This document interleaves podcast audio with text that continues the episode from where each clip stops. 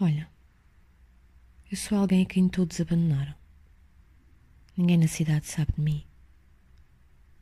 A lepra atacou-me. E toco o meu sino e cravo o meu triste aspecto nos ouvidos de todos os que passam perto de mim.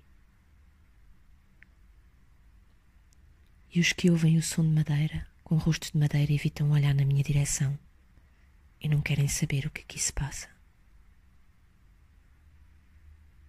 Até onde chega o som do meu sino, estou em casa.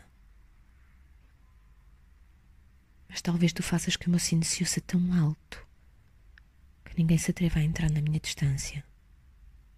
Aqueles que agora evitam a minha proximidade. E assim posso andar muito tempo sem descobrir rapariga ou mulher ou homem ou criança não quero assustar os animais.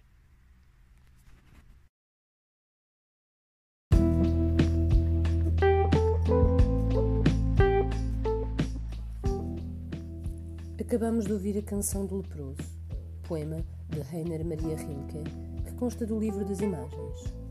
Obra assim intitulada porque os poemas nela incluídos se encontram todos eles estreitamente ligados ao universo da visão. Aliás, lembram quadros, a fotografias, registros quase cinematográficos. Neste que acabamos de escutar, existe um efeito interessante. É o som que precipita o olhar, ou melhor, a ausência dele. O toque do sino crava o aspecto do sujeito poético nos ouvidos. É a sirene que anuncia o perigo, que precipita a solidão e o susto. De seguida, ouviremos outro poema de Rilke, A Casa do Pobre é como um tabernáculo, do livro da pobreza e da morte. Importa frisar que o pobre representa para Rilke o verdadeiro vínculo com o real, com a natureza. O pobre é mais pessoa. Aliás, a casa do pobre, diz ele, é como a mão da criança, é como a terra, e dela, dessa casa, saem as estrelas.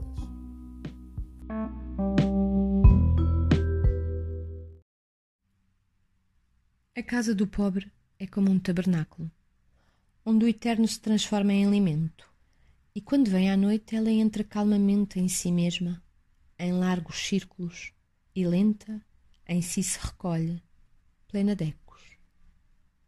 A casa do pobre é como um tabernáculo. A casa do pobre é como a mão da criança, que não agarra o que os adultos mandam, apenas um escaravelho de tenazes atraentes, um seixo redondo transportado pelo rio, a areia fluida, os búzios sonantes. Suspensa como uma balança, ela acusa o mais leve peso, com os seus pratos oscilando longamente. A casa do pobre é como a mão da criança.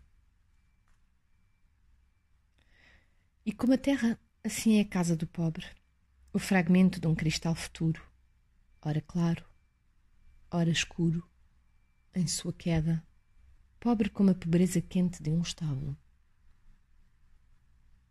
E todavia, noites há em que ela é tudo e todas as estrelas saem dela.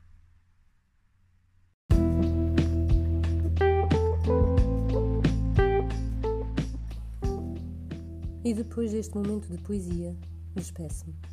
Eu sou Inês Fraga e venho lembrar-vos de que voz pode ser um rio em chamas.